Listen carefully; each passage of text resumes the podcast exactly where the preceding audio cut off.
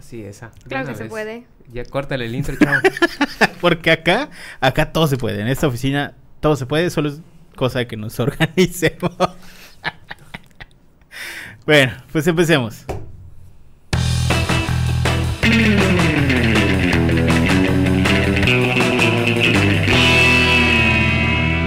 Internet, ¿qué tal?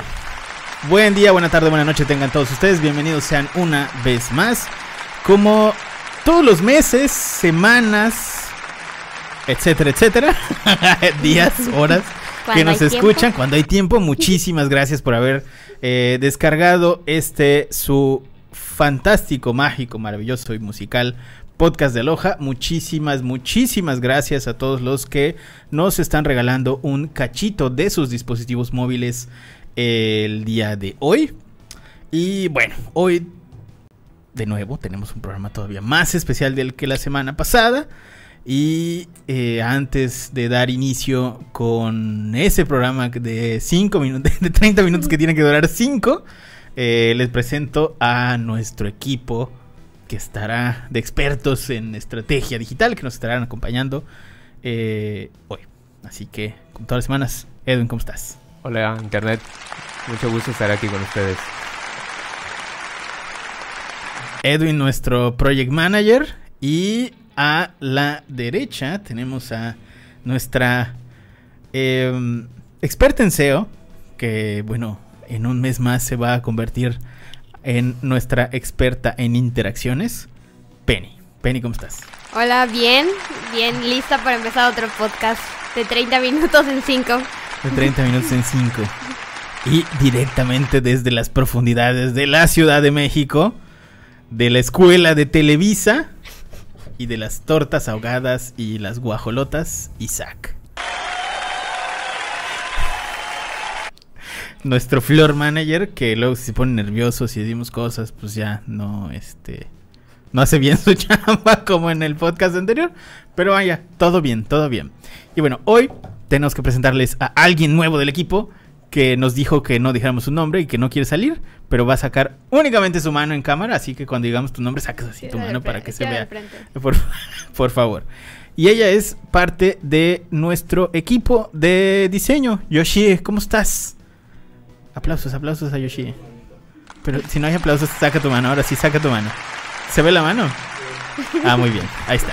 Pues esas que vieron por ahí son las manos de Yoshie. Eventualmente vendrá a un podcast cuando hablemos de cosas de diseño.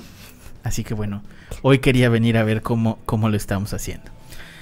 Ah, bueno, dicho eso, hoy vamos a platicar sobre cómo medir el desempeño del equipo de ventas, que pues, obviamente, eh, debido a que nosotros somos una agencia de estrategia digital, una de las cosas más importantes para nosotros cuando llega un cliente, pues es el tema del retorno de inversión. Entonces, eh, medir el desempeño del equipo de ventas, no un, o sea, medimos el desempeño del equipo de ventas porque obviamente trabajamos muy de cerca con ellos y hay eh, pues una simbiosis entre lo que hacemos nosotros en marketing y lo que hace el equipo de ventas.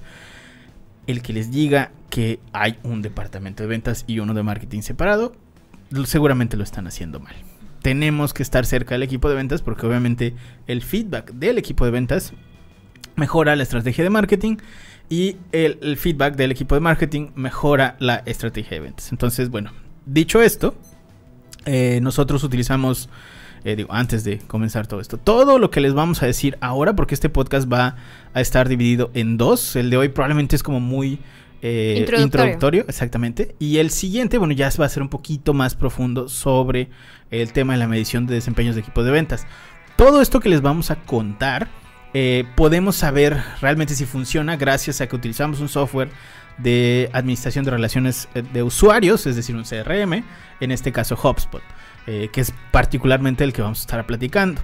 Bueno, vamos a, vamos a empezar. Así que primero vamos a hablar de una parte que son eh, los KPIs, que son los indicadores claves para el rendimiento de ventas, los KPIs del, equipo de ventas. Y eh, bueno, se los vamos a decir por encimita, los vamos a explicar muy brevemente porque estos igual eh, no tienen como mucha tela de dónde cortar porque son como datos muy directos y número de llamadas, número no sé qué. Entonces, bueno, estos son los primeros que tenemos que empezar a medir. Si ustedes tienen un equipo de ventas, y eh, hacen una implementación de un CRM. Así que Penny, si quieres empezamos contigo. Va. ¿Cuáles serían los primeros tres? Ok, nada más igual quería hacer una mención, continuando con lo que decías, Ajá. que la unión del equipo de ventas con el, de- con el equipo de marketing es esencial porque no puedes mejorar ni puedes administrar nada si no estás midiendo. Quien te diga que su experiencia e intuición le va a servir para crear una estrategia, es un punto de inicio, claro que sí, pero si no estás usando los datos que recibes del equipo de ventas y estás administrando los datos que tienes en el CRM, no puedes mejorar el proceso y por consiguiente no puedes mejorar las ventas. Es un trabajo en conjunto y es un trabajo constante. Siguiendo con eso, la- los primeros KPIs que tenemos de desempeño general de la empresa que siempre tenemos que considerar son, como siempre, los ingresos totales. O sea, una empresa, las ventas son cruciales, ingresos totales de tu empresa y ahí podemos empezar a dividir por ingresos por producto o línea de productos. Esto puede servir principalmente para mejorar los procesos particulares, por ejemplo, ingresos por producto, que nos está redituando más y en por qué medio nos está redituando más en esta parte de productos en línea, o sea, nos está sirviendo más en línea o en físicos, en tiendas y qué productos y ahí podemos empezar a ver cómo administrar procesos físicos. Y aquí después tenemos igual la KPI de la penetración de mercados, que esto es un concepto un poco mucho más complejo, pero tiene mucho que ver con el área específica en donde esté tu empresa. O sea, cambia mucho dependiendo de el tipo de servicio, producto o bien que estén manejando. Igual la región del país, el país, o sea, tiene muchas variables que influyen en qué tanto puede ser la penetración de mercado. Claro, depende del mercado, ¿no? O sea, básicamente ese sería el tema. Eh, probablemente hagamos un podcast a futuro sobre cómo medir la penetración de mercado, pero es... Depende del giro del negocio, es cómo puedes medir la penetración del mercado. Por ejemplo, imaginemos que tú vendes canicas. ¿Dónde vas a vender canicas? ¿Hasta dónde puedes mandar las canicas? Y bueno, con eso ya definiste el universo. Entonces, si dices, bueno, yo vendo canicas en la ciudad de Mérida, por ejemplo, eh, pues tú ya sabes, ok, Ciudad de Mérida, cuántas jugueterías hay en la Ciudad de Mérida, en cuántas estoy vendiendo yo y del porcentaje total de ventas de canicas, cuál es el que me pertenece a mí. Y Como bueno, con eso ya puedo saber más o menos cuál es el tema de penetración de mercado. Y esto puede pasar, por ejemplo, nosotros, en, en- en- como en el tema digital. eh, muchas veces lo que hacemos para saber cuál es la penetración del mercado de un cliente en línea es simplemente medir cuál es eh, el número de búsquedas que tiene su marca, por ejemplo. Y eso, bueno, ya nos da un indicador. Lo hacemos normalmente con SEMrush, por ejemplo, eh, o con Ahrefs, este tipo de cosas. Herramientas que ya nos dicen, bueno, para tal keyword tienes tanta, tanto nivel de búsquedas y tal y tal. en tal posición te encuentras y tanto recibes aproximadamente de, de ese Claro. número de búsquedas. Exactamente. Y bueno, ya eso nos, nos ayuda un poquito con el tema del- de la penetración de mercado.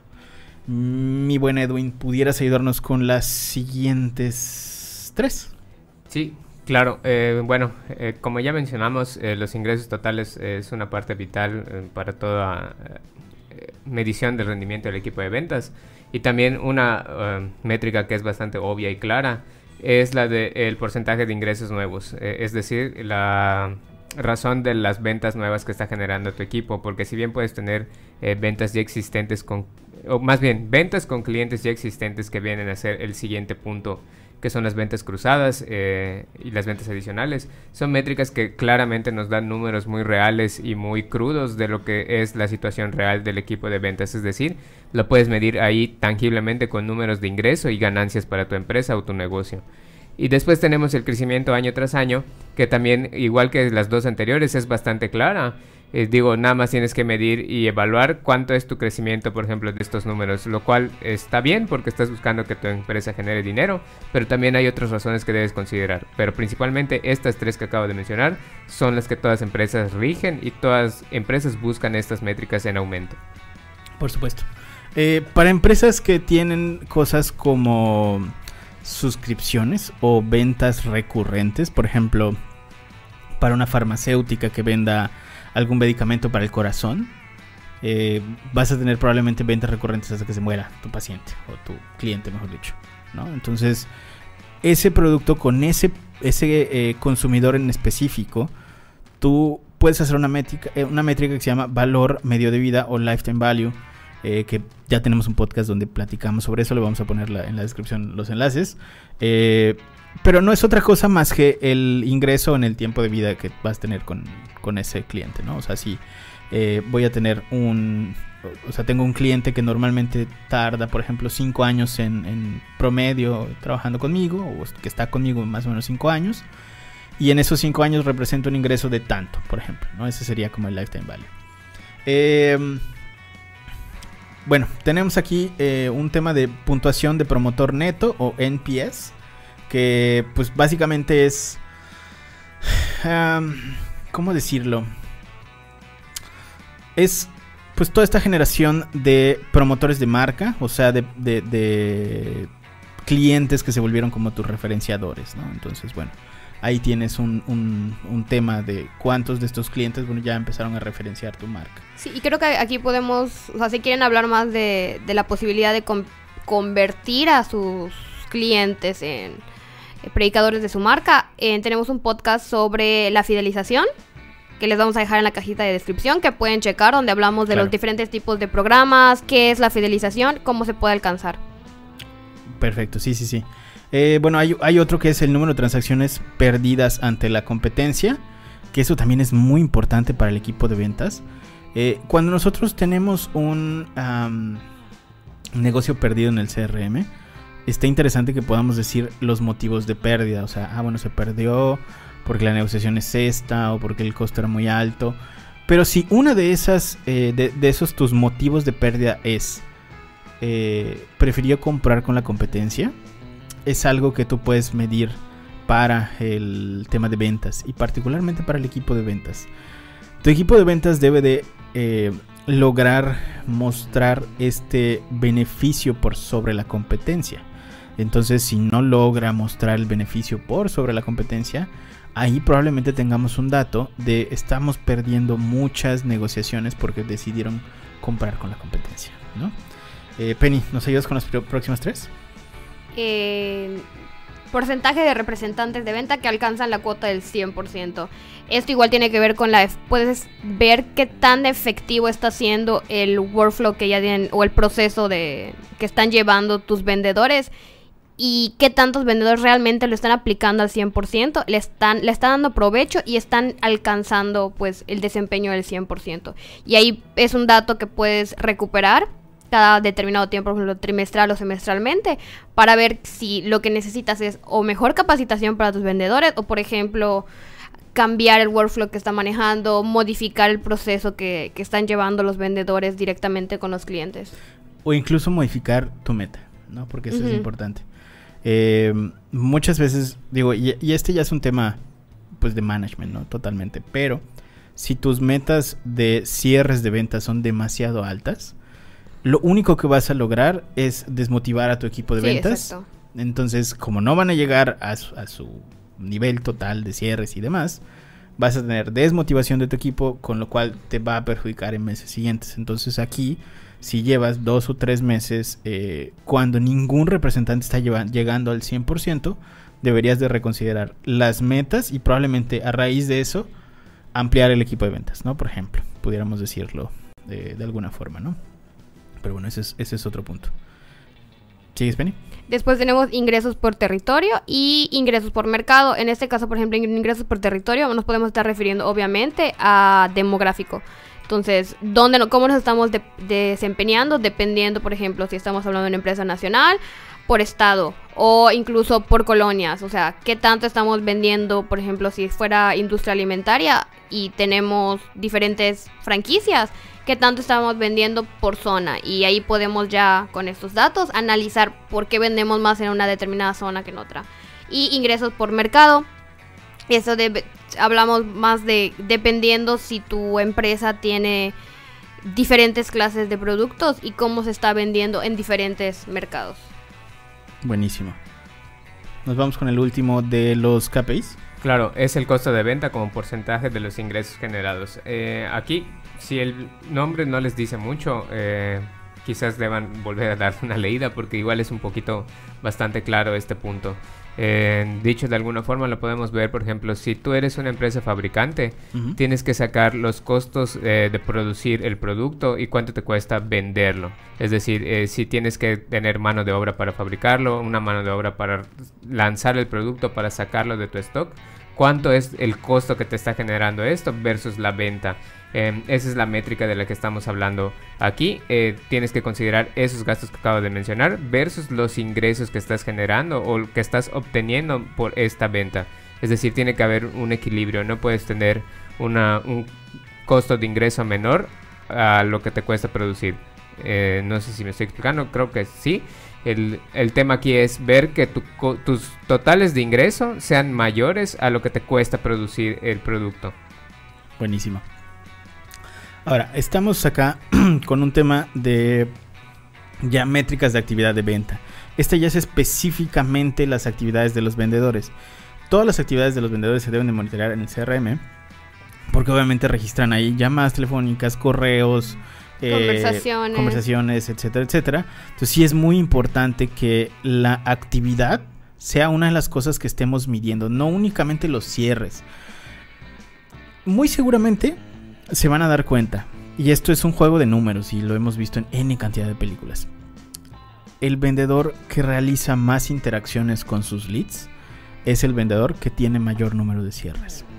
¿Por qué? Porque, bueno, para, ah, por ejemplo, hay una, hay una métrica que, em, que tenemos de Salesforce, eh, esta empresa que igual es un CRM, pero se dedica específicamente a CRM de ventas y a trabajar desde hace muchos años con equipos de ventas, entonces tienes datos de millones de vendedores que te dicen que en promedio una venta tiene que cerrarse a raíz de 8 toques que tenga con, eh, con un, con un eh, lead. Entonces, mientras tengamos más vendedores que estén llegando a estos 8 toques, pues vamos a tener eh, mayor probabilidad de los cierres. Entonces, este tema de la actividad de ventas es bien importante. Entonces, si quieren, arrancamos con eh, Edwin nos con los primeros dos. Claro, el número de llamadas realizadas es un poco a lo que hablaba Sanshiro de esta métrica de eh, promedio de 8 llamadas o toques para tratar de, de concretar la venta. Eh, como ya mencionamos, es una métrica que sale de un CRM muy famoso. Eh, no son inventos. Eh, nosotros creemos y fervientemente que estas Ta- métricas También el pueden- Harvard, eh, Harvard Business School hizo un estudio y, y tiene los mismos datos. O sea, no, no es un dato específicamente de, de Salesforce. HubSpot tiene esos datos, Salesforce tiene esos datos. Claro, a, a lo que iba es que no son métricas que nosotros estemos inventando, o sea, son métricas que están sustentadas por diversos estudios y por diversos CRMs, entonces es un promedio de lo que debería hacer cada vendedor o cada equipo de ventas, ¿no? Ahora, el número de correos electrónicos enviados eh, también es una métrica muy importante porque hay eh, ciertos porcentajes que se pueden llamar normales, a pesar de que no hay un porcentaje real que se considere dentro de esta categoría normal. Eh, sí hay indicadores que, por ejemplo, si no estoy mal, son de entre 15 y 25% como tasa de apertura, Sí. que te indican que un correo está siendo enviado de la manera correcta, es atractivo Claro. y por ende va a llamar la atención de- del lead y puedes ahí eh, en- entrar y penetrar en, en- en- en darle la información al lead. Exactamente. Eh, Penny, ¿nos ayudas con los siguientes? Eh, número de conversaciones eh, y después tenemos número de interacciones en redes sociales. Eh, número de conversaciones, por ejemplo, puede involucrar tanto eh, el número de conversaciones que se inician y se continúan y en qué punto se terminan, de ya sea en- continuamente de, de las conversaciones después de una cita con un cliente o puede ser las conversaciones en chatbox o en diferentes tipos de asistentes que tengas programados. Y el número de interacciones en redes sociales, esto igual tiene una relevancia para ver qué tan llamativa está siendo la promoción o el contenido que estás lanzando en redes sociales y qué tanto engagement está creando, estás pudiendo crear con tus posibles clientes. Y esto se puede relacionar a qué tantas personas se redirigen a tu sitio o qué tantas personas agendan una cita, piden una primera llamada. Exactamente. Bueno, acá tenemos también el asunto del número de reuniones programadas, que esta parte es bien importante. Eh, porque si, si trabajas en una empresa, por ejemplo, que es business to business, que necesitas tener una primera cita con el, el lead y explicarle más o menos cómo está tu proceso, bueno, pues este tema de la reunión programada es, bien importante, ¿no? Eh, número de demostraciones o presentaciones de ventas, este también es súper importante para empresas como eh, las SaaS, que son básicamente software as a service, donde eh, tú tienes que hacer demos. Entonces, tu chamba es básica- básicamente hacer demos. Entonces, este es un KPI, bueno, es un indicador importante para la actividad de ventas, porque mientras más demos tengas, eh, tienes a más personas que conocen el producto y más cierres. Entonces, es importante este tema. Bueno, y aquí ya si quieren cerramos con número de solicitudes de referencia. Es decir, eh, todos estos em, vende, eh, ¿cómo decirlo? Todos estos leads que preguntan, oye, ¿con quién más has trabajado? Casos O de casos éxito. de éxito y demás. Entonces esto también es bien importante que empecemos a notar eso.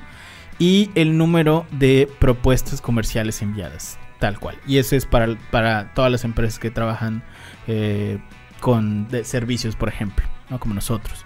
Número de propu- propuestas enviadas es una actividad que obviamente tenemos que medir del equipo de ventas y es probablemente de las eh, más importantes porque ya está, sabes que estás como al final de tu etapa de, del- embudo de ventas.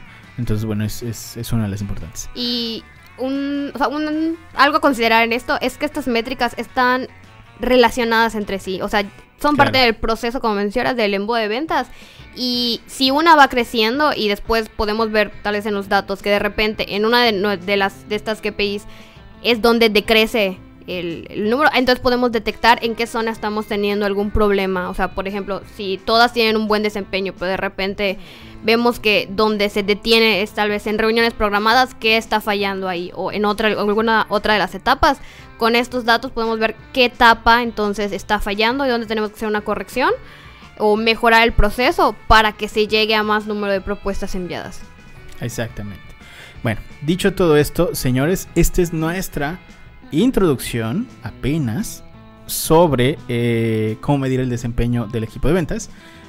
En el, próximo eh, episodio nos van a poder ver ya haciendo un poquito eh, más de introducción con métricas más complejas, donde ya les vamos a mostrar gráficas de lo que utilizamos nosotros para medir el desempeño de- del equipo de ventas. Entonces, bueno, todos los links de referencia van a estar en la parte inferior del podcast para que ustedes se puedan echar un ojo sobre lo que ya hemos hablado también de equipos de ventas con anterioridad. Y bueno, ya nada más para despedirnos. Edwin, ¿cómo te pueden encontrar en redes sociales? Arroba EdwinPGZ. Penny. Arroba dime Pennybu. Y a mí me encuentran como arroba soy Sanshiro. Síganos, denle like, déjenos comentarios. Nos vemos la... Suscríbanse y nos vemos la próxima semana. Bye. Bye.